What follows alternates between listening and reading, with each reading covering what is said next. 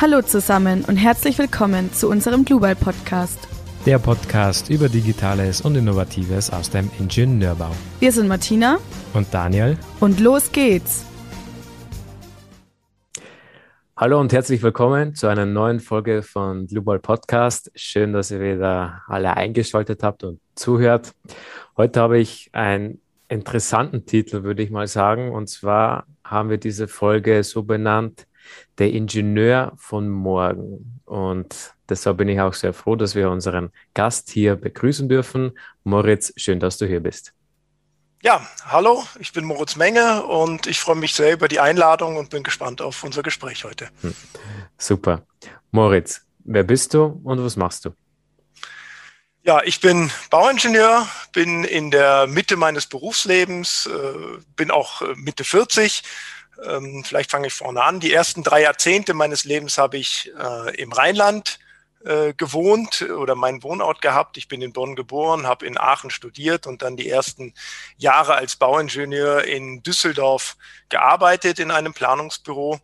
Und mein der Hauptschwerpunkt meiner Arbeit äh, ist inzwischen ja mit meinem Team Projekte im konstruktiven Ingenieurbau ähm, eigentlich der Verkehrsinfrastruktur zu planen. Meistens geht es inzwischen im, äh, eben um Brücken. Das war nicht immer so. Ähm, meine ersten beruflichen Erfahrungen äh, eben in Düsseldorf waren da eher noch im Tunnelbau und im Spezialtiefbau. Und zwischendrin gab es inzwischen auch immer mal Abstecher in den Hochbau, teilweise sehr intensive. Aber inzwischen ist es eben auch äh, überwiegend der Brückenbau und zwar solche Brücken, wo es viel um Tragwerksplanung geht, aber eben auch solche Brücken, die gerade mal so Brücken genannt werden, weil sie zwei Meter lichte Weite haben. Ähm, aber da geht es weniger um die Tragwerksplanung als eben darum, die Infrastruktur, die dort drüber und drunter durchgeht, äh, funktionierend zu halten. Ja, und dieses Planen, das mache ich inzwischen seit ungefähr 15 Jahren in Österreich, in einem österreichischen Planungsbüro hier in Linz an der Donau. Ja, das heißt, ich bin vom Rhein an die Donau gewechselt, ohne, ohne die Liebe auch zum Rheinland zu, ähm, zu verdrängen. Meine Kinder wachsen damit sozusagen zweisprachig auf. Mhm. Ja, und die Projektarbeit, die ich so habe, die ähm, verteilt sich auf Projekte in Österreich, aber auch in Deutschland.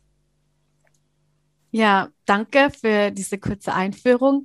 Bevor wir jetzt heute über unser Hauptthema sprechen, würden wir gerne noch ganz kurz allgemein was über dein Studium und deine Arbeit erfahren.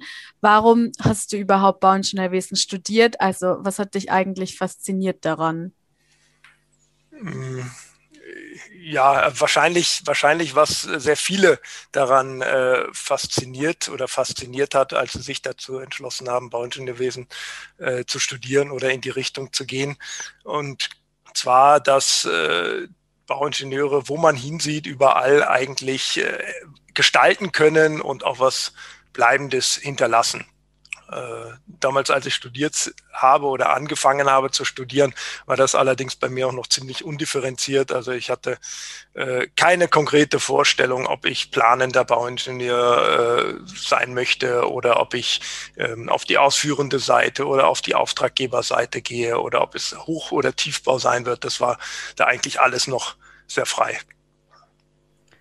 Und was war für dich an deinem Studium das Schwierigste? Ähm, ja, da glaube ich, das, das ist ziemlich klar bei mir gewesen, nämlich diese, diese doch gefühlte Kluft äh, zwischen den sehr theoretischen Fechter, Fächern in den, den frühen Semestern und dann der äh, späteren Berufswirklichkeit. Also äh, da habe ich wirklich äh, ja mit äh, eigentlich sehr viel Fleiß und Disziplin äh, mich durchkämpfen müssen und äh, weil ich einfach nicht überdurchschnittlich intelligent bin, habe ich da wirklich mir die Grundlagen hart erarbeiten müssen und das, das war wirklich schwierig. Welche Fächer waren das zum Beispiel? Ja, vor allen Dingen diese theoretischen Grundlagenfächer wie Mathematik und äh, Dynamik, ähm, auch Baustatik in, äh, in den höheren Semestern war für mich äh, nicht ganz leicht. Äh, was kommt noch? Hydromechanik ist auch so ein Fach gewesen. Ja, in die Richtung ging das. Sehr, ja, war schwierig, aber ich habe mich durchgebissen. und bin natürlich inzwischen umso froher, dass ich diese Grundlagen habe. Ja, das ja. ist heutzutage ganz wichtig. Ja, du hast uns ja dann schon ein bisschen erklärt, was du eigentlich jetzt arbeitest. Ähm, willst du uns vielleicht noch verraten, was dir genau an deinem Beruf jetzt am meisten Spaß macht? Äh, natürlich mag ich euch das verraten. Äh, es gibt da zwei Dinge. Äh, das eine ist natürlich dieses Projektgeschäft ähm, mit immer neuen Herausforderungen, ähm, wobei nicht unbedingt das, äh, das Objekt immer so herausfordernd sein muss, was ich jetzt beplane, wenngleich da natürlich auch schon, schon spannende gibt. Ähm, aber es kann eben auch äh, herausragende kleinste Projekte geben, eben, wie ich es eben schon genannt habe, so ein kleiner Durchlass, zum Beispiel durch einen Bahndamm durch, der gerade so Brücke heißt, kann manchmal mega tricky gehen. Da geht es dann eben kaum um Tragwerksplanung und das ist auch kein großes Flaggschiffprojekt oder so, sondern da geht es grundsätzlich mal um die Frage, wie kann man das überhaupt bauen, ohne zum Beispiel den Bahnbetrieb da einzuschränken oder, oder Wohngebiete abzuschneiden oder sowas. Also das, das ist sicherlich äh, etwas, was mir sehr viel Spaß macht, diese, diese Lösungen zu finden, ähm, die auch nicht immer nur in der Tragwerksplanung liegen, sondern im, im Gesamtsetting von, von so einem, einem Projekt. Und als zweiter ganz wesentlicher Punkt, der mir in der, in der Arbeit Spaß macht, ist dann auch das ähm, äh, ja, Lösungen entwickeln im Team.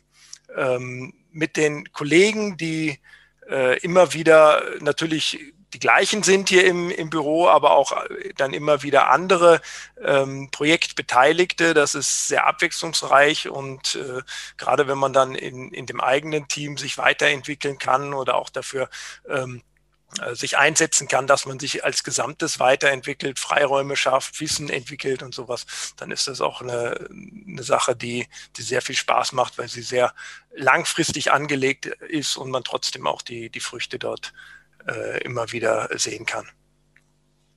Wenn du zurückblickst, könntest du jetzt irgendwie sagen, okay, das war in letzter Zeit unsere größte Herausforderung, was wir als Team bewältigt haben? Ähm,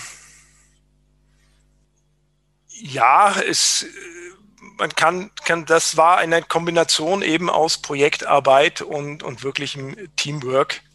Ähm, äh, wir haben immer wieder unsere Projektteams, womit wir äh, in, in äh, kleineren und größeren äh, Gruppen Projekte abarbeiten.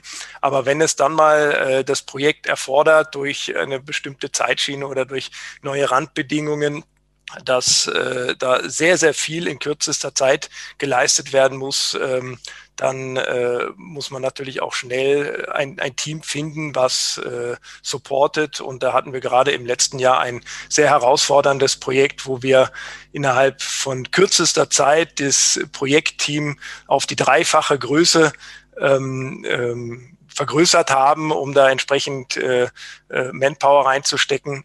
Und äh, das war insofern sehr schwierig, weil es ein sehr komplexes Projekt war mit wenigen Angriffspunkten. Also man konnte nicht in die Breite gehen und sagen, jetzt äh, können da statt einer äh, ein Konstrukteur zehn äh, Kollegen äh, an, am gleichen Plan zeichnen, sondern da mussten wir mit sehr viel Überlegungen schauen, wie wir das äh, aufteilen können und trotzdem produktiv und schnell arbeiten können. Und das, das ging eben durch ein, ein äh, sehr gutes Projektmanagement äh, aus dem Projekt heraus, aber dann eben auch diesem, diesem Team-Support, äh, der uns hier in, in unserer Mannschaft auch äh, auszeichnet. Das hat richtig Spaß gemacht. Ja, ähm, du bist ja jetzt nicht nur als Ingenieur bekannt, sondern du hast auch noch was anderes gemacht. Und zwar hast du ein Buch geschrieben, das heißt Brückenbau beginnt im Kopf und jetzt wollen wir natürlich mehr darüber erfahren. Was hat dich dazu bewegt, ein Buch zu schreiben? Ja, das ist natürlich jetzt ein großer Schritt vom Berufsalltag äh, äh weg zu dem, was ich nebenher gemacht habe. ähm, Gedanken zu den einzelnen Kapiteln äh, in diesem Buch waren eigentlich schon, schon immer da oder schon seit Jahren habe ich in teils kurzen Artikeln, teilweise in Stichwortsammlungen äh, das niedergeschrieben, was mich interessierte, was mich beschäftigt hat. Und äh, da sind dann eben einige Themen zusammengekommen, äh, die sich zum Beispiel mit der Zusammenarbeit ähm, als, als Bauingenieur mit den Kollegen, mit äh, Auftraggebern und sowas äh, beschäftigen und vor allen Dingen insgesamt ähm, mit dem Alltag eines Bauingenieurs. Und äh, ja, das hatte ich so niedergeschrieben und irgendwann bin ich zu der Überzeugung gekommen, dass ich da irgendwann unter diese Gedanken auch mal einen Schlussstrich oder ein Zwischenfazit ziehen muss, äh, damit ich mich dann von da aus wieder anderen Dingen auch widmen kann. Und äh, der Abschluss dessen, das war dann letztlich die Form äh, dieses Buches. Ich, ich finde ja den Titel sehr interessant und zwar Brückenbau beginnt im Kopf. Mhm. Vielleicht könntest du über diesen Titel mehr erzählen, wie du auf ihn gekommen bist oder warum gerade der Brückenbau im Kopf beginnt? Ja. Ähm, also das ist ja kein Fachbuch, was ich, was ich dort äh, herausgegeben habe, äh, äh das irgendwie auf technischer Ebene erklärt, wie Brückenbau funktioniert und so. Ähm, der Begriff Brückenbau im Titel hat natürlich eine starke metaphorische Komponente. Ähm, und äh, Brücken sind natürlich äh, oder was heißt natürlich für, uns Brückenbauer oder für Bauingenieure allgemein ist äh, der Begriff Brücken sehr positiv besetzt. Brücken haben grundsätzlich etwas Verbindendes, äh, sind auch teilweise der Inbegriff oder ein Inbegriff unserer Arbeit als Bauingenieur und sind eben nicht nur technische Bauwerke, das auch, elegant manchmal, manchmal auch nur funktional, aber letztlich sind es Verbindungen, äh, die zusammenführen und, und Abkürzungen erlauben. Und äh, von daher mit so vielen Metaphern hat sich das irgendwie angeboten, den Bauingenieur und diese Gedanken, die ich dort habe, zusammenzubringen. Und je mehr man darüber nachdenkt, äh, was man als Ingenieur gestalten darf, desto mehr Brücken ergeben sich eben zur Gesellschaft, zu den Kollegen, zu anderen Berufen und letztlich auch, wenn man fast philosophisch wird, zu Sinn und Sein von der eigenen Arbeit. Genau, da, da ja dein Buch ja auch vor allem Themen abdeckt, die jetzt nicht so fachspezifisch sind, aber mit denen ein Bauingenieur oder allgemein ein Ingenieur relativ viel in Kontakt tritt oder auch äh, Berührungspunkte hat. Mhm.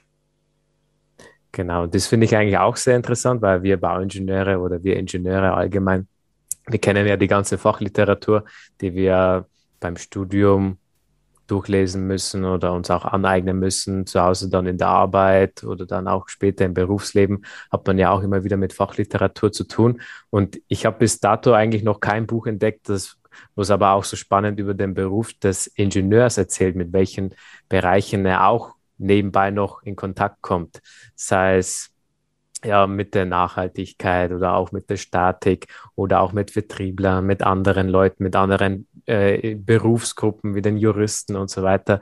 Das, das, das finde ich sehr interessant, dass, das, dass solche Themen dein Buch aufgreift. Ja, ähm, du sprichst ja, ich glaube, das ist sogar das erste Kapitel über das Ingenieursein mit Gelassenheit. Und ja, wir wollten fragen, ob du uns vielleicht darüber ein bisschen mehr erzählen kannst, uns das vielleicht mal erklären kannst, was eigentlich ein Ingenieur mit Gelassenheit zu tun hat. Mhm. Ja, gern. Also ein wichtiges Thema äh, ist mir eben das Bewusstsein jedes Ingenieurs, dass er sich eben nicht nur innerhalb seiner technischen Sachbearbeitung befindet, sondern immer auch innerhalb eines Teams aus Kollegen, Projektpartnern und anderen Beteiligten. Und so wichtig es eben ist, als Ingenieur technisch richtige und saubere und möglichst optimale Lösungen zu finden, ähm, ja, sehe ich eben auch noch, noch andere Themen, die ich da dann in dem Buch auch beschreibe, als, als sehr wichtig an. Das sind die direkten Kollegen, die ich dann in diesem Kapitel Gelassenheit äh, fokussiere. Das ist die Führung im Ingenieurunternehmen und letztlich auch das Verhalten in, in Projekten. Und beim Umgang mit den direkten Kollegen, äh, da würde ich drei Gruppen unterscheiden. Das eine sind die jüngeren Kollegen, also ich sage mal von, von mir als äh, Bauingenieur in der Berufsmitte, jüngeren Kollegen. Äh, das sind auf der anderen Seite dann die erfahrenen oder älteren Kollegen. Und als drittes ist, bin ich es selber. Und ähm, wenn man äh, sich junge Kollegen anschaut, dann bin ich der Meinung, dass man die auf jeden Fall machen lassen muss, man muss ihnen vertrauen und eben nicht misstrauen oder ständig überwachen, sondern professionell begleiten. Und ich habe da das, das Bild des kalten Wassers. Ähm, ich finde schon richtig, dass man die jüngeren Kollegen auch mal ins kalte Wasser steigen lassen darf. Aber man sollte sich als Mentor oder Coach oder wie auch immer man das äh, nennen will, ähm, sicher sein, dass der Kollege, der junge Kollege auch schwimmen kann. Und äh, man sollte dann trotzdem auch noch ähm, ja, im Notfall selber hineinspringen können oder noch ein warmes Handtuch am, am Rand ähm, aufbewahren, sodass da einfach ähm, die Beziehung zwischen, zwischen jüngeren äh, Kollegen und erfahrenen Ingenieuren äh, eher sehr gewinnbringend ähm, äh, aufgebaut wird und äh, wechselweise jeder mit, mit einer, einer neuen Sichtweise dann auch äh, sich befruchten kann. Und in Richtung der Älteren, ähm, auch da spielt äh, das Thema Gelassenheit eine, eine Rolle. Also ich bin immer wieder fasziniert, mit welcher Zielgenauigkeit ähm, Kollegen, ältere Kollegen äh, Lösungen angehen oder Probleme sehen. Ähm, manchmal gibt es sicherlich auch Unverständnis, weil vielleicht nicht alles Neue von den älteren Kollegen gleich angenommen wird. Ähm, aber die, auch diese Gelassenheit, die ältere Kollegen haben, die strahlt sicherlich äh, gut auf Jüngere ab und das muss man nutzen. Ähm, äh, ganz wichtig äh, zeigt sich auch das darin, ähm, dass der Erfahrene vielleicht in der Dynamik der jungen Kollegen keine Gefahr sieht für den, den eigenen Status. Ja, und schließlich gibt es noch die, die Reflexion des eigenen Berufs-Ichs oder Bauingenieur-Ichs. Und auch dem gegenüber sollte man möglichst gelassen äh, auftreten oder sich äh, verhalten, weil es ist nicht immer top. Letztlich zählt doch die Frage, ähm, was am Ende dann wirklich bleibt oder, oder äh, wichtig ist. Und äh, da bin ich, mich, bin ich mir sicher, dass ich mir persönlich nicht wirklich was beweisen muss, sondern ähm, eigentlich ist doch das Ziel, dass wir neben der technischen Arbeit im Bezug auf die Kollegen eher offen, locker und gelassen umgehen können und dadurch dann auch unsere Arbeit genießen können. Ja, absolut. Also das Soziale soll auf keinen Fall zu kurz kommen. Und das fördert ja auch diese ganze Gemeinschaft, weil nur als Team kann man eigentlich zu einem, ja, zu einer Lösung des jeweiligen Problems oder des jeweiligen Projekts kommen. Deshalb ist es immer ganz wichtig, dass da immer eine gute Atmosphäre herrscht. Ja, und diese Gelassenheit trägt da mit Sicherheit dazu bei.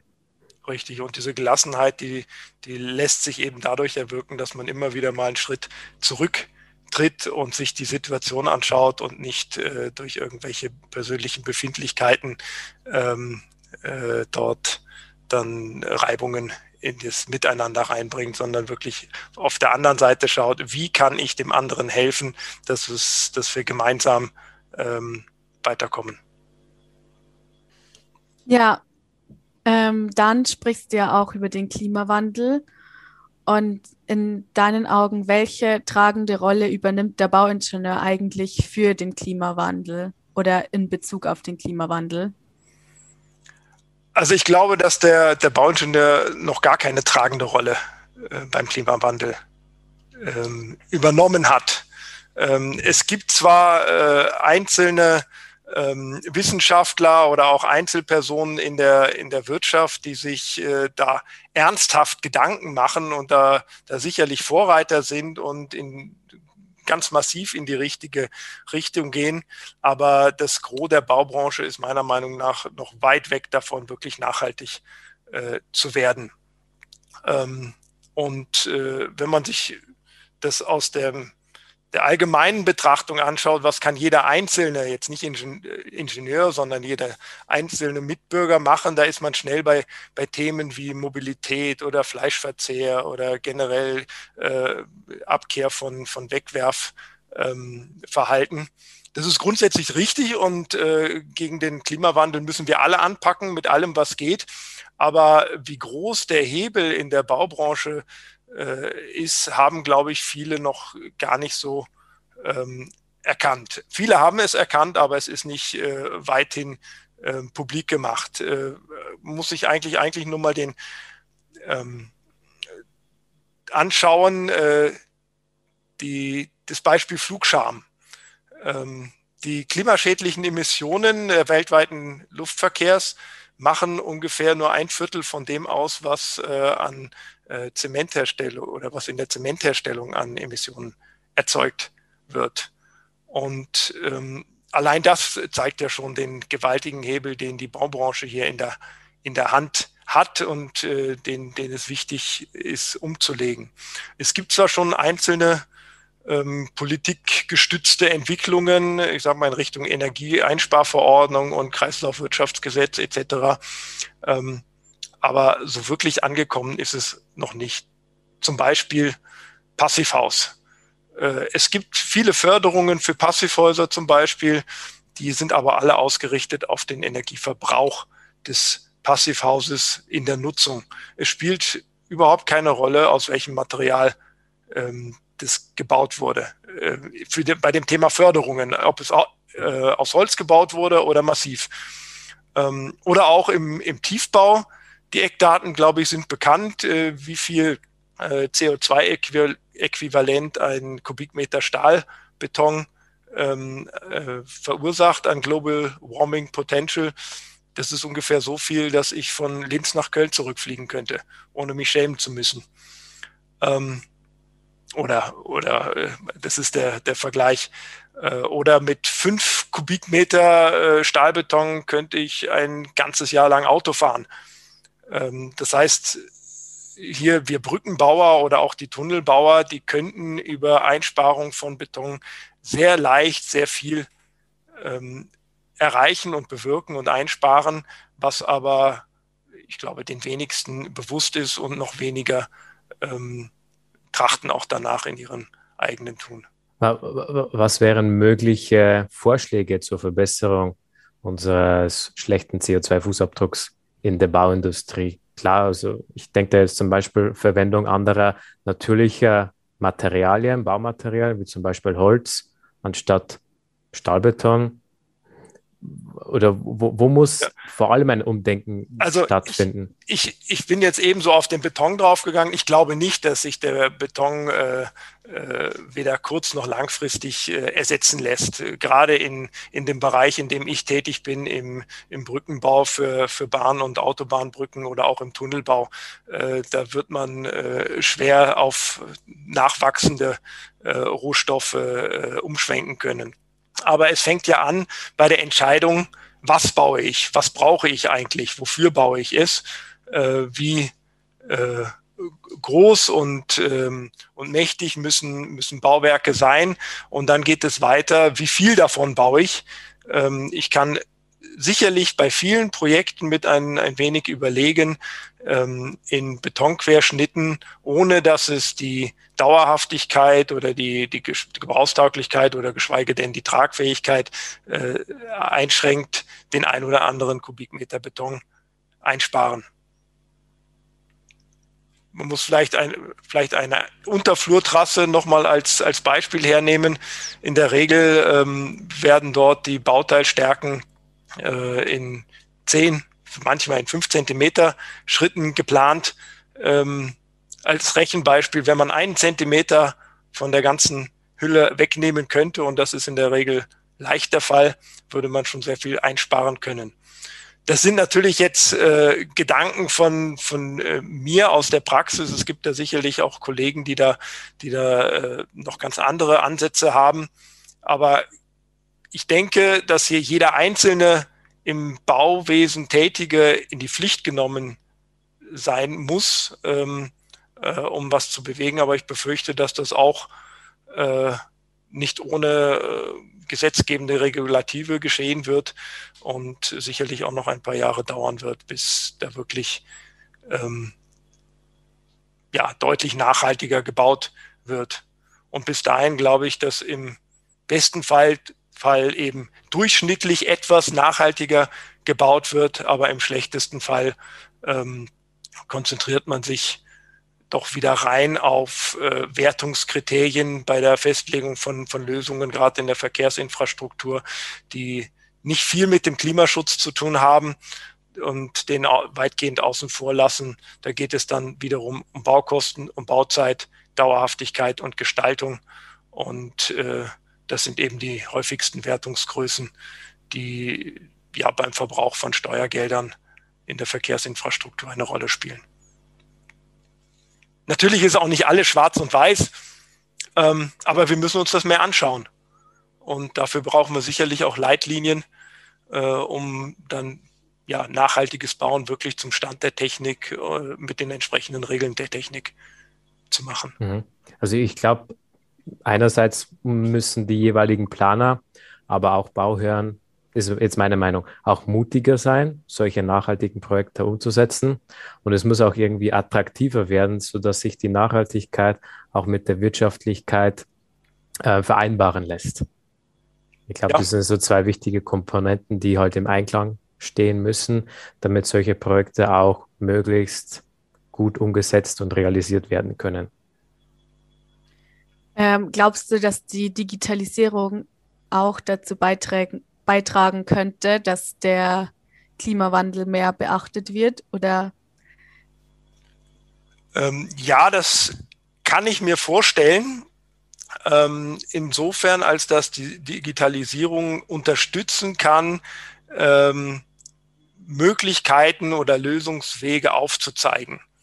Ähm, und äh, aber natürlich Digitalisierung ist bei so etwas sicherlich auch nur so gut ähm, wie äh, die Programmierung von den von der Software oder der künstlichen Intelligenz äh, dahinter und äh, da wird es dann auch immer noch auf die Entscheidungen einzelner äh, oder politischer Entscheidungen drauf ankommen. Wenn, wenn du jetzt auf deine Arbeit blickst, wie ist da die Digitalisierung mittlerweile vorangeschritten?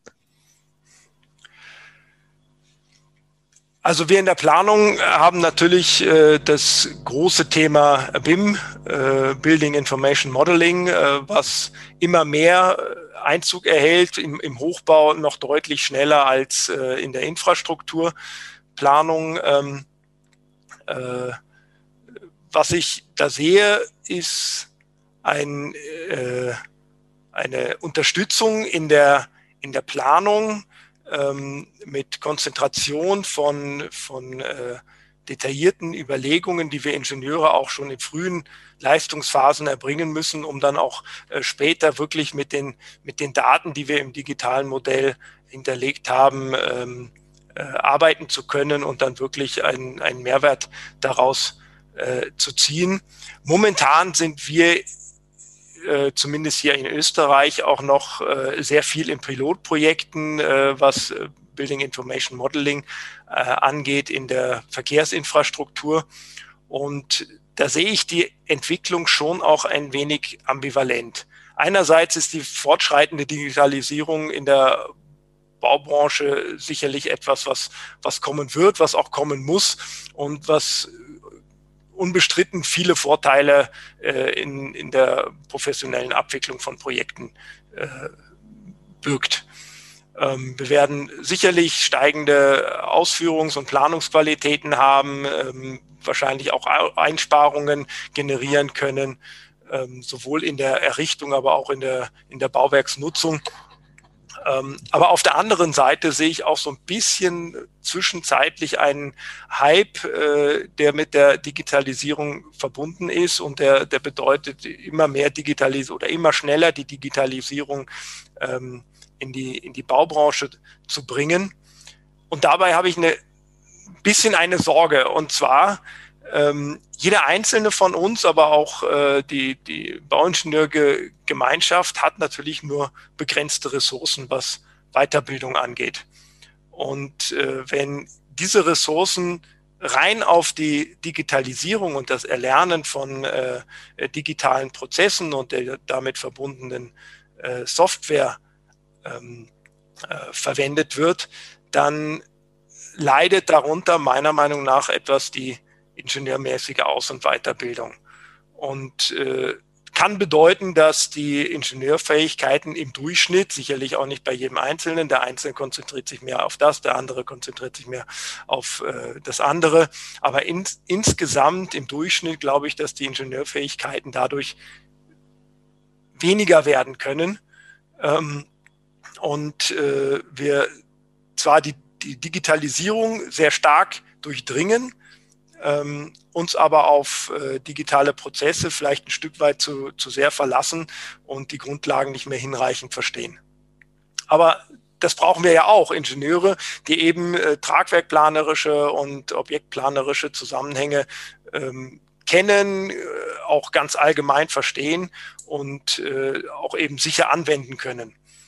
Und da glaube ich, dass, dass das sicherlich noch ein, ein Punkt ist, wo wir, wo wir lernen müssen, äh, mit dem richtigen Maß in die Digitalisierung zu gehen. Digitalisierung ist sicherlich ein Megatrend, der äh, exponentielles Wachstum hat und sich immer weiter beschleunigt. Aber wir dürfen auf unsere äh, Grundfähigkeiten da nicht vergessen. Ähm, weil Wissen setzt sich immer zusammen aus mehreren Dingen. Das ist die, die Theorie und die Umsetzung dann in die Praxis dieser Theorie. Und dann braucht es eben noch Routinen, Erfahrungen und auf, auf dem aufbauend können sich dann auch, äh, äh, ja, kann sich sowas wie Intuition, Ingenieurintuition oder Ingenieurverstand aufbauen. Und ich glaube, dass, dass es dazu auch ähm, sehr viel ähm, physisch Erlebtes braucht, ähm, äh, um, um dorthin zu kommen. Ja, da können wir, wenn wir jetzt schon über die Digitalisierung sprechen, können wir dann gleich überleiten über auf unser letztes Thema, mit das, über das wir mit dir reden wollen. Und zwar die Zukunft im Bauwesen. Wie siehst du ganz allgemein die Zukunft im Bauwesen? Ja, die, die Megatrends, Klimawandel, Digitalisierung, über die haben wir schon gesprochen, auch Mobilität äh, werden sicherlich weiter an Einfluss gewinnen und werden auch sich in der Entwicklung weiter beschleunigen. Ähm, und Bauen allgemein wird immer komplexer einerseits und auf der anderen Seite wird es, äh, so sagen alle Statistiken, weniger Fachkräfte geben. Und da sehe ich dann doch einige große Herausforderungen äh, für, die, für die Baubranche, nämlich diesen, diesen Wandel, Digitalisierung, Klimawandel ähm, mit ausreichend Kompetenz voranzutreiben. Und von, von daher glaube ich, dass die, die Zukunft äh, des Bauwesens wirklich so aussehen muss, dass wir Ingenieure und wir Techniker oder sämtliche Baufachkräfte sich wirklich auf steuern und überwachen, bewerten und entscheiden, äh, konzentrieren. Also da, wo wirklich Ingenieurverstand äh, gefragt ist und uns äh, intelligent von äh, Technologien unterstützen lassen. Du, du hast gesagt, das Bauen wird immer komplexer und schwierig, also immer komplexer, glaube ich. Ähm, wa warum wird es immer komplexer, obwohl wir eigentlich hinsichtlich der Technologie immer weiter voranschreiten, müsste es doch eigentlich einfacher werden. Das ist richtig. Da, da mache ich mehrere Dinge aus. Einerseits sind es äh, äh, immer eben komplexer und umfangreicher werdende Regelungen, Richtlinien, Normen, Gesetze. Ähm, und äh, auf, ganz auf der praktischen Seite, wir, wir bauen immer mehr Infrastruktur, ob nur im Hochbau oder im Tiefbau. Und äh, kaum ein Projekt findet noch auf der sogenannten grünen Wiese statt, sondern ich habe immer in einem, in einem äh, bereits bebauten Raum äh, zu tun und muss sich an äh, Gegebenheiten anpassen, an Bestand, ob es nur die, die äh, Nachrechnung und Sanierung, Instandsetzung einer Brücke ist oder der Neubau eines, äh, eines verbreiterten Verkehrsweges in einem, in einem bestehenden Netz aus äh, anderen Verkehrswegen in Höhe, in Lage noch querend mit ähm, entsprechenden Leitungsträgern und äh, weiterer Bebauung. Also ich denke, dieser, dieser Raum, den wir bebauen, der wird an sich schon von seinen Randbedingungen auch immer komplexer und daher wird auch das Bauen immer komplexer. Mhm. Du, du, hast es ja eigentlich schon gesagt, also so ein paar Trends haben sich ja schon bei deiner Aussage ein bisschen herauskristallisiert. Also wir haben natürlich Nachhaltigkeit als Riesenthema auch in der Bauindustrie, nicht nur in den anderen Sektoren, sondern hauptsächlich in der Bauindustrie. Auch wir haben einen extrem großen Einfluss darauf. Und dann jetzt gerade auch dieser Fachkräftemangel, klar, Digitalisierung, BIM, das sind auch solche Trends. Siehst du noch weitere Schlüsseltechnologien oder Trends im Bauwesen? Also grundsätzlich glaube ich, unsere, unsere Branche, die Baubranche, ist äh, eine eher konservative Branche. Und es wird noch einige Zeit dauern, bis sich die Digitalisierung bei uns so weit etabliert hat, äh, wie es heutzutage in anderen Branchen der Fall ist. Also Branchen, wo Massenprodukte umgesetzt werden. aber trotzdem glaube ich, dass sich Technologien und Arbeitsweisen von 3D-Druck bis äh, über BIM äh, bis hin zu Robotern und Drohnen äh, doch immer weiter und unaufhaltsam ausbreiten werden. Und ich bin auch davon überzeugt, dass irgendwann uns künstliche Intelligenz noch viel mehr als, als jetzt vorstellbar oder zumindest in meiner Welt vorstellbar, äh, auch in der Planung unterstützen wird. Da kann ich mir vorstellen, dass zum Beispiel in der Variantenabwägung von, von wirklich komplexen Großprojekten, bei denen verschiedenste Randbedingungen aus Streckenplanung, Bauwerksplanung, Umwelt, Geologie, Lärm, Entwässerung und was weiß ich alles, ähm, dass KI in, hier eben äh, ja, äh, Vorschläge für beste Lösungen machen kann, die wir dann aber als ausgebildete Fachkräfte dann wieder ähm, äh, differenzieren bzw. darüber entscheiden müssen. Ja, und vor welchen Herausforderungen bzw. Schwierigkeiten steht die Bauindustrie gerade noch? Also gerade gerade steht die Bauindustrie ja vor einem äh, ähm, plötzlichen oder nicht so äh, erkennbaren äh, Mangel. Sicherlich nicht der Mangel an Aufgaben, sondern äh, ein Baustoffmangel, der doch mit in sehr, sehr kurzer Zeit aufgetreten ist, ähm, äh, war eigentlich äh, nicht abzusehen, dass, dass das äh, in dieser Form äh, möglich wäre. Und äh, das verbunden dann auch noch mit einem Fachkräftemangel ist ganz klar, dass die ähm, die Baupreise oder das Bauen generell teurer und auch noch wirklich teuer werden wird.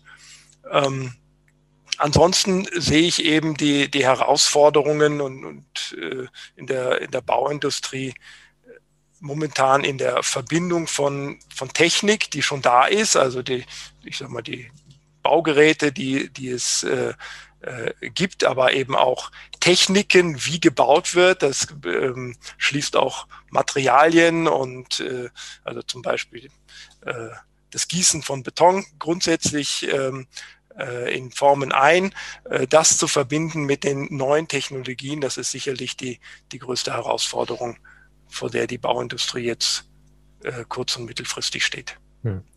Du, du hast gesagt, die Bauindustrie ist ja, sagen wir mal, eine konservative Branche. Hast du da vielleicht eine Erklärung, warum das so ist? Also warum wir uns so langsam hinsichtlich der Digitalisierung in der Baubranche bewegen?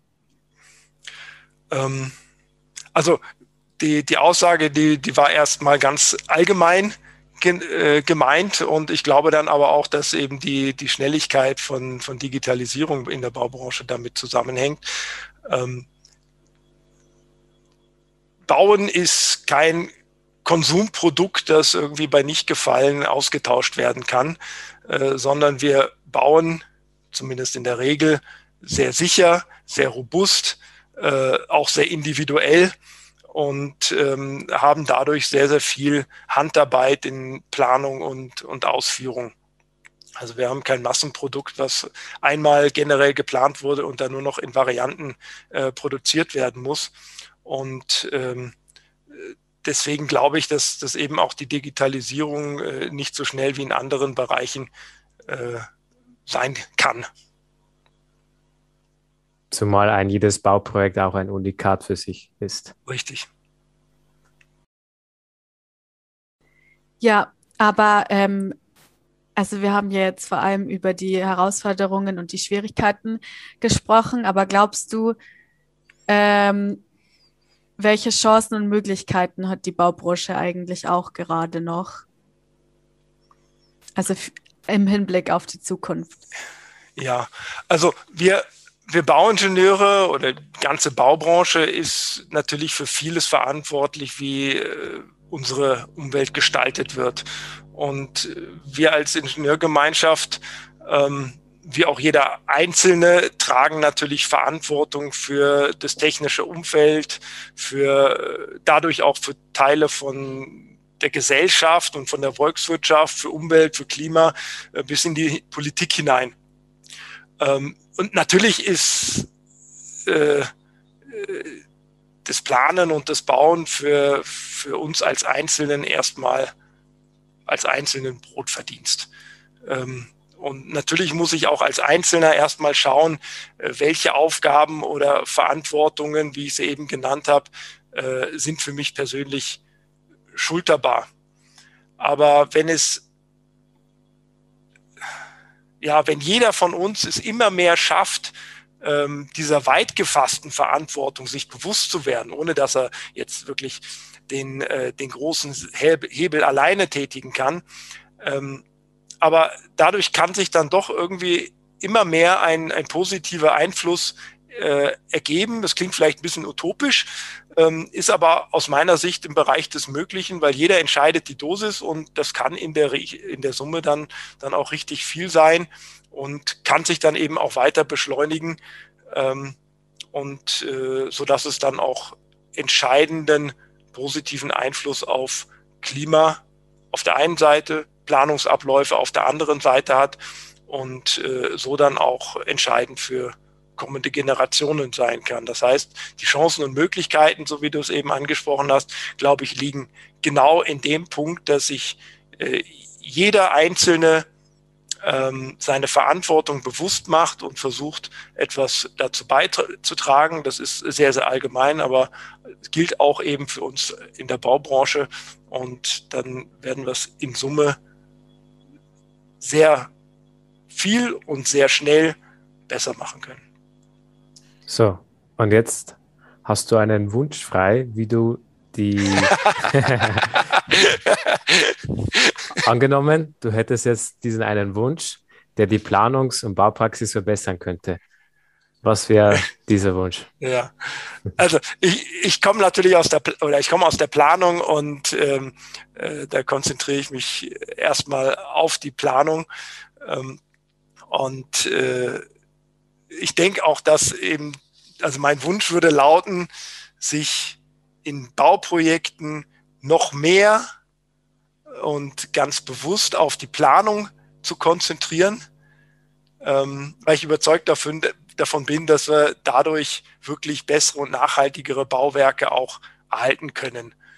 Ähm, es gibt ja immer dieses, dieses Dreieck, was äh, immer wieder zu, äh, zur Rate gezogen wird, Kosten, Termine und Qualität.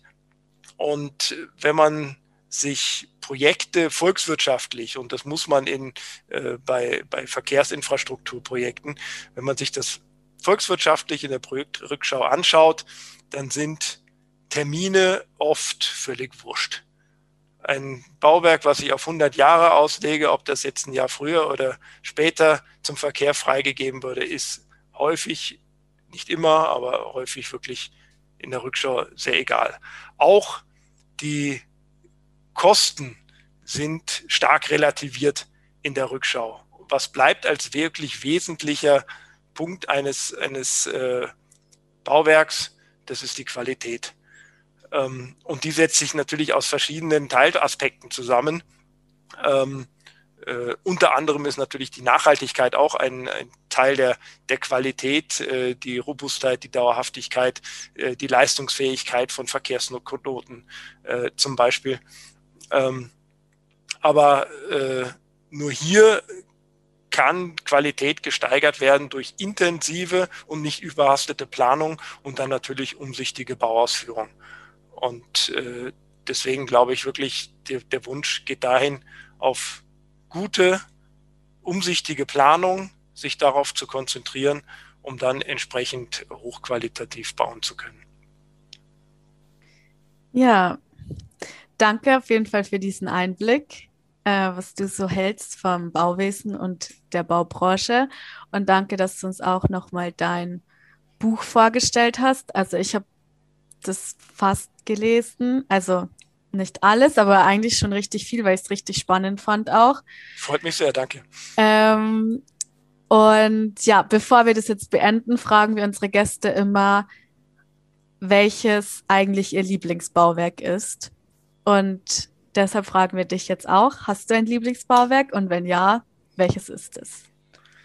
Ich habe natürlich viele Lieblingsbauwerke, weil mit jedem Bauwerk, womit man sich mehrere Jahre als, als Planer beschäftigt, da hat man natürlich schon einen ganz besonderen Zugang zu und äh, es gibt eigentlich kein äh, größeres Bauwerk oder kein, kein größeres Bauwerk oder Projekt, wo ich lange dran äh, beteiligt war, wo ich keine schönen und äh, in der Erinnerung äh, angenehmen Erinnerungen habe.